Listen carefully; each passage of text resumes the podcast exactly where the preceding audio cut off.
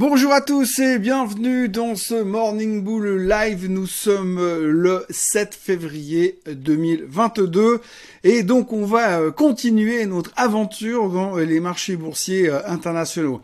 Aventure parce que c'est vrai qu'on a vécu une semaine qui était assez particulière, spectaculaire encore une fois, et c'est le cas pratiquement depuis le début de cette année 2022. On s'est jamais vraiment reposé en se disant ouais c'est tranquille cette fois, là ça va bien se passer. Non, on est encore à fond, à fond, à fond. On se fait balader dans tous les sens. On l'a vu sur Facebook, on l'a vu sur Amazon, on l'a vu sur Snap. On a vu aussi surtout que euh, on est capable de nous, de nous faire déglinguer le marché durant l'après-midi et puis de faire paniquer les Européens et d'avoir un renversement de tendance de nouveau en fin de séance. Ça continue, ça n'est pas terminé.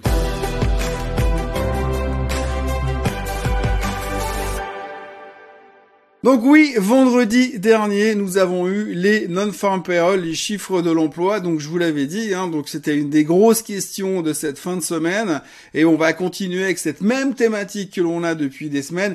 Quid de l'inflation, mais que va devenir l'inflation et comment va se comporter la fête par rapport à ça Alors on a de nouveau eu des chiffres assez spectaculaires, puisqu'encore une fois, on a pulvériser les attentes. On en arrive gentiment au stade que même de faire de l'ironie sur les prédictions des analystes, ça devient même plus drôle, puisque de toute manière, à chaque fois, ils se vautrent, mais avant, ils se vautraient un tout petit peu, mais là, c'est carrément à, l'opposé de ce qu'on attendait. On va pas même pas citer les chiffres d'Amazon la semaine dernière, où on attendait 3 dollars et des de bénéfices, les mecs, ils sortent à 27, donc euh, on est complètement à côté de la plaque. Et là, au niveau des chiffres de l'emploi, c'était un petit peu pareil, puisque globalement, eh bien, on attendait plus ou moins entre 130 et 150 000 selon les analystes, selon les économistes, et c'est sorti à 467 000 nouvelles créations d'emplois. Le taux de chômage en dessous de 4% aux États-Unis, c'est le plein emploi, quasiment ça cartonne tout va bien. Et alors, euh, du coup, eh ben, on s'est euh, fait quoi? On s'est fait un flip de nouveau en disant, oh mon dieu, mais alors si tout le monde a du travail, mais c'est monstrueusement inflationniste. Alors oui, effectivement, euh, c'est monstrueusement inflationniste. Enfin, c'est inflationniste. C'est une donnée qui peut nous faire paniquer. Il y a une autre donnée qu'il faut retenir parce qu'on n'en parle pas souvent, mais à chaque fois qu'on publie les chiffres de l'emploi, eh bien, on rappelle aussi les derniers chiffres de l'emploi. Et puis souvent, il y a deux trois petites modifications parce qu'en fait, le département du travail américain, ils étaient pas complètement au clair quand ils ont rempli le spreadsheet Excel il y a un mois en arrière. Donc du coup, ils corrigent un petit peu les chiffres d'avant pour bien les aligner. Alors là aussi, c'était pas mal la correction parce qu'ils avaient annoncé déjà le mois dernier 221 000 créations d'emplois et ils ont corrigé à 510 000. Donc les mecs, ils se sont gourés de 300 000. Ils ont donné un chiffre officiel du département du travail la semaine, le mois dernier.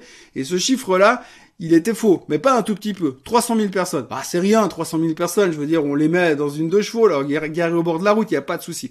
Donc encore une fois, ils se sont vautrés magistralement. Les marchés se rendent compte qu'ils étaient complètement faux par rapport à ça, et donc du coup, eh qu'est-ce qu'on fait? On va assez rapidement développer la réflexion en disant ouais, mais alors du coup, c'est hyper inflationniste. Oui, c'est hyper inflationniste parce que s'il y a tant de monde qui a récupéré un boulot, entre le mois de décembre et le mois de janvier, si on prend ces deux erreurs, eh bien, il y a 600 000 jobs de plus que prévu qui se sont créés. Donc, oui, c'est inflationniste. C'est des chiffres que la Fed, en théorie, n'avait pas sous la main pour faire leurs interprétations. Donc, on se dit, nous, on est intelligent, on voit toujours un peu plus loin. On se dit, oui, mais alors si tout, à tout hasard, la Fed, eh bien, ils se rendaient compte de tout ça et ils changeaient leur esprit puis que c'était plus 0,5 euh, en mars ou 0,25 ou 0,5, plutôt 0,5 ou 0,7 pour peut-être pour pousser encore un petit peu, pour freiner encore un peu plus l'inflation. Bref, on est en train d'accumuler des données qui sont inflationnistes aujourd'hui. La question, c'est qu'effectivement, la Fed va monter les taux. Il est peu probable qu'elle monte les taux de 1% directement fin mars pour stopper cette inflation. Donc du coup, euh, on est en train d'anticiper, de cumuler. Peut-être qu'on va avoir un pic de l'inflation d'ici 15 jours et puis qu'on va avoir des vrais chiffres qui vont montrer qu'elle se calme. Mais pour l'instant, comme on est en train de voir que ça monte, ça monte, ça monte et que ça s'arrête pas, eh bien, on est en train de se dire avec tout ça, à un moment donné, la Fed, ils vont paniquer et ils vont nous faire un truc monstrueux. Et peut-être que même, euh, ils vont nous faire un truc monstrueux et puis que euh, ça va pas suffire. Ça va pas suffire parce que peut-être que c'est trop tard. Donc du coup, on est en train de se créer cette angoisse permanente. Euh, mais l'avantage, c'est que ça dure pas très longtemps puisque vendredi, ça a duré de nouveau le temps que les Européens y rentrent à la maison. Donc oui, vendredi, il aura suffi que les Européens rentrent à la maison, encore une fois, pour que le marché américain reparte à la hausse et termine dans le vert et euh, finisse la semaine relativement moins mal que prévu. Alors évidemment, on a été tiré par des boîtes comme Amazon qui terminait à plus de 14% ou 13% de hausse sur la séance comme Snapchat qui sont qui a repris 58 ou 59% durant la séance. On savait déjà parce que ça traitait avant, euh, avant après clôture et avant ouverture à ces niveaux-là. Donc euh, impressionnant de ces deux côtés. Snapchat, il faut quand même signaler au passage que tout le monde est en train de revenir sur la valorisation de la boîte et déjà là maintenant c'est super cher. Et puis tout le monde s'excite en disant c'est fantastique parce qu'ils ont pulvérisé les attentes, ils ont fait nettement mieux que le marché. Alors, il faut juste remettre l'église au milieu du village. D'abord, ils étaient, à, ils attendu 8 cents de perte, ils annoncent 1 cent de gain. C'est pas non plus euh, la mine d'or. Hein, je veux dire, ils ont pas non plus trouvé un filon euh, sous euh, un, un, puits de pétrole ou un filon d'or sous la boîte, sous le, le, le headquarters de, de, de, Snapchat. Donc, il faut quand même relativiser ces chiffres-là. la valorisation est déjà considérée comme élevée. Et puis, il faut quand même rappeler que sur les 12 derniers mois, le titre est quand même en baisse de 30%. Donc, c'est pas non plus à mal, malgré le rebond de 60%, on est bien d'accord, ils sont quand même en baisse de 30%. Donc, il faut relativiser tout ça, mais néanmoins, le marché a terminé relativement bien à cause de ce type euh, d'annonce. Et donc, on va continuer encore cette semaine avec euh, les chiffres trimestriels. Il y aura aussi du monde. Il y aura plus les big names qui seront là, mais il y aura quand même pas mal de monde qui vont publier cette semaine, euh, comme vous le voyez sur le graphique qui s'affiche sur votre écran à l'instant. Donc comme d'habitude, on commence la semaine avec pas grand chose en termes de chiffres très très importants, euh, mais c'est euh, le mardi que ça va commencer à se chauffer puisqu'on va avoir euh, Pfizer, on va avoir BP, on va avoir Peloton entre autres qui, en, qui a beaucoup souffert mais qui pourrait encore beaucoup souffrir, donc à surveiller attentivement. on aura Harley Davidson également et puis mercredi on aura Uber, Walt Disney, CVS, Teva, Hume, Brands, Matt euh, donc pas mal de monde euh, à surveiller. On aura également euh, jeudi Twitter. Twitter, il faudra faire très attention justement à cause de toutes ces histoires entre Facebook, Snapchat et consorts. À noter Coca-Cola aussi qui publiera jeudi et Pepsi Cola. Donc voilà du côté boisson. Et puis Expedia encore en, en, fin de semaine avec Under Armour vendredi. Mais en gros, voilà, il y a encore pas mal de chiffres. Vous voyez que c'est un petit peu moins sexy que la semaine dernière.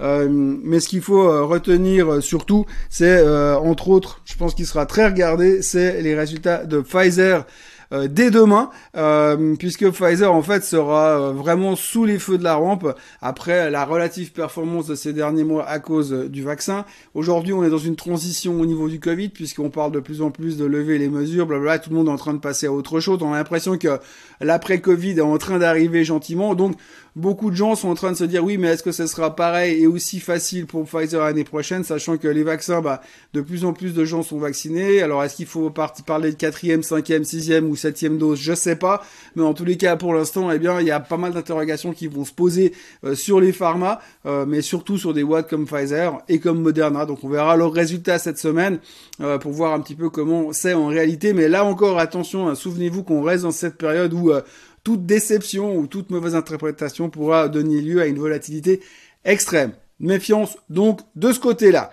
Question du matin aujourd'hui, j'ai quelqu'un qui me dit euh, avez-vous un avis sur les barrières reverse convertibles ou euh, peu importe comment on veut bien les appeler euh, Étant un investisseur plutôt prudent et long terme sur les grosses actions comme Zurich, Roche, Nestlé, j'ai l'impression que ce produit me permettra d'avoir un bon rendement sans prendre trop de risques en fonction de la barrière et des actions choisies bien sûr. Euh, merci pour votre retour. Alors globalement, ce qu'il faut retenir sur les, les, les, produits structurés type reverse convertible, c'est effectivement c'est qu'est-ce que vous mettez dedans et où est-ce que vous mettez la barrière et quel est le coupon que vous chopez derrière. Euh, c'est vrai qu'on faut faire des reverse convertibles sur des boîtes comme Roche, Novartis euh, ou Zurich. Alors la problématique c'est que ça va pas vous apporter des rendements de folie, sachant qu'en fait pour faire des reverse convertibles, il faut faire des ventes de poudre. Donc comme la vol sur ces boîtes-là sont relativement faibles, eh bien du coup vous avez forcément des fois des euh, des coupons qui sont relativement bas. Voilà, tout simplement. Néanmoins, ça vous permet d'avoir une relative protection. C'est clair que si vous avez une barrière à 40% sur une Novartis, sur une Roche ou sur une Zurich, je pense que la probabilité de, de voir d'atteindre ces niveaux-là, elle est relativement faible, à moins d'avoir une crise des subprimes dès la semaine prochaine. Mais globalement, je pense que c'est une, une bonne solution pour quelqu'un qui est relativement défensif sur ce type de valeur et qui s'attend pas à avoir des coupons de folie. C'est vrai que dans euh, l'utilisation des reverse convertibles ces dernières années, les gens cherchent du coupon. Donc forcément, on va aller mettre des barrières à 40 ou 50%. On va aller taper des titres hyper volatiles pour avoir des gros coupons. Par contre, le risque est effectivement de toucher une barrière à 50%, 15%, il est relativement élevé. Mais par contre, les coupons sont à 10, 12, 13%. ça marche plutôt pas mal de ce côté-là. Donc oui, c'est une bonne opportunité. Je pense qu'il faut faire très attention au contenu et aux détails structurels du produit parce que c'est un produit structuré. Un produit structuré, c'est un contrat. Donc avant d'acheter un produit structuré, vous devez lire le contrat complet et comprendre quels sont les, tenants et les aboutissants. Des fois, on vous met des formules mathématiques en couverture, il faut déjà essayer de les comprendre. Et où est-ce que ça vous mène et qu'est-ce qui se passe dans différents scénarios? Un, j'ai raison. Deux, j'ai tort. Euh, trois, j'ai beaucoup tort. Euh, et voir un petit peu ce que ça donne sur la performance de votre produit. Mais autrement, c'est vrai que dans le pire des cas, vous retrouvez euh, avec une action comme Rush 20 ou 30% plus bas. Ça me paraît pas complètement ridicule comme investissement long terme. Mais voilà, c'est vrai qu'on a vécu à l'époque de la crise des subprimes des reverse convertibles où dedans il y avait des boîtes comme Nokia au hasard. Nokia qui à l'époque valait 50 euros et puis on disait ah de toute façon Nokia si on met une barrière à moins 30%, Nokia elle ira jamais en dessous de 30 30 euros, jamais. Oui, bah en fait si elle peut y aller, puis des fois elle peut même rester super longtemps en fait. Donc voilà, donc c'est vraiment euh, faire un petit peu attention à ça, puis essayer de se projeter. Alors c'est vrai que historiquement parlant, quand on regarde un petit peu la volatilité de ce type de titre, même dans, dans, dans des environnements extrêmement compliqués, eh bien ça se passe quand même relativement bien.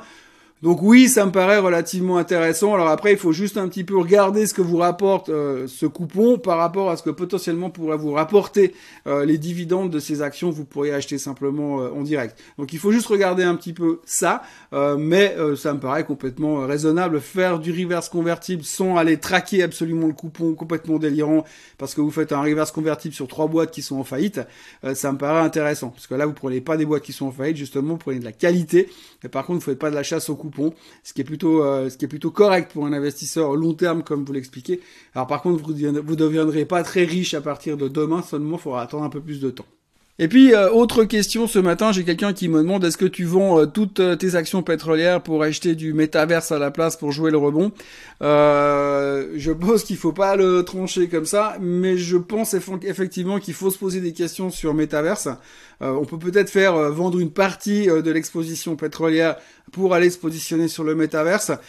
Sur la question euh, du pétrole, pour l'instant, bah, on est à plus de euh, 90 euh, dollars ce matin, le 90 dollars le baril. Donc la, la, crainte pour moi, c'est toujours qu'on ait tapé ces 100 dollars. on verra quand on tapera les 100 dollars ce qui va se passer dans les marchés et comment les gens vont percevoir ce risque inflationniste et ce risque récessionniste qu'on va nous mentionner forcément à ce moment-là. Mais euh, donc il y a, y a, toujours une crainte. Pour l'instant, les pétrolières vont très bien, elles reviennent de très loin parce que finalement, euh, pendant longtemps, plus personne n'en a voulu parce que c'était pas green et qu'aujourd'hui on se dit que green c'est bien, mais enfin si ça rapporte quand même euh, du 50% par année, on s'en fout si c'est un petit peu moins green. Donc il y a eu ce retour d'intérêt sur les pétrolières. aujourd'hui, elles sont très élevées, ça paye encore des coupons énormes. On l'a vu encore sur Exxon la semaine dernière. Moi, je pense euh, que par rapport à ça, je voudrais bien réduire une. Si j'ai un portefeuille pétrolier euh, avec beaucoup de pétrolières, je réduirais une partie de mon portefeuille pour essayer de jouer des thématiques comme Metaverse. La problématique de, de Facebook Metaverse, j'en ai parlé dans une vidéo la semaine dernière c'est qu'en fait, ils ont des, des, au niveau du chiffre d'affaires, par exemple, ça cartonne. Je pense que le temps qu'ils se remettent à niveau avec iOS, qu'ils rechangent leur, leur système, leurs paramètres, si on veut bien, qu'ils modifient tout ça, plus que Metaverse se développe, tout d'un coup, il risque d'y avoir un rattrapage assez spectaculaire. Donc c'est clair qu'à ces niveaux-là, ça paraît relativement tentant de remettre les pieds dedans. Alors je mettrai gentiment les pieds dedans parce que peut-être qu'effectivement le moment où euh, Facebook Metaverse reviendra en odeur de sainteté, eh bien euh, il y aura de l'intérêt. Alors il y a beaucoup de gens qui disent de toute façon Facebook c'est has plus personne n'en veut. Je suis entièrement d'accord, la plateforme telle qu'elle est, à mon avis, elle est pas extraordinaire et puis ça touche seulement une certaine catégorie de personnes puisque on va dire les plus vieux parce que les plus jeunes ne vont pas sur ce genre de plateforme. Par contre, ce qui est intéressant de voir aussi, c'est quand même que Facebook non seulement ils ont quand même beaucoup de cash, euh, ils peuvent faire des acquisitions pour aller acheter d'autres réseaux sociaux potentiellement. Ils font face à une certaine concurrence, c'est vrai. Euh, maintenant, il faut voir un peu comment ils vont s'en sortir. Et puis, je, comment dire, je ne vendrai pas trop tôt euh, la peau du Zuckerberg avant de l'avoir tué, parce qu'il peut y avoir encore pas mal de sorties, de, de, surprises au niveau de, Facebook Metaverse ces prochains temps.